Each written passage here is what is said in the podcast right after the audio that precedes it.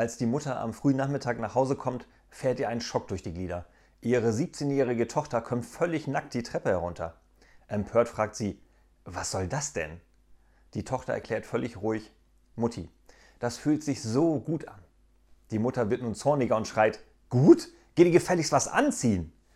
Aber das ist doch das Kleid der Liebe, versucht die Tochter einen letzten Einwand, bevor sie sich etwas anziehen geht. Die Mutter sitzt später im Wohnzimmer, als sie über das Gesprochene nachdenkt. Nun ja, denkt sie, bei meinem Mann und mir läuft es ja auch nicht mehr so gut. Vielleicht funktioniert es ja.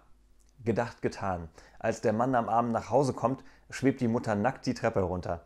Der Ehemann völlig schockiert fragt, was soll das denn? Sie flötet, das ist das Kleid der Liebe. Darauf er, das musst du aber mal bügeln.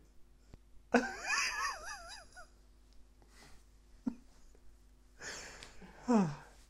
Herrlich.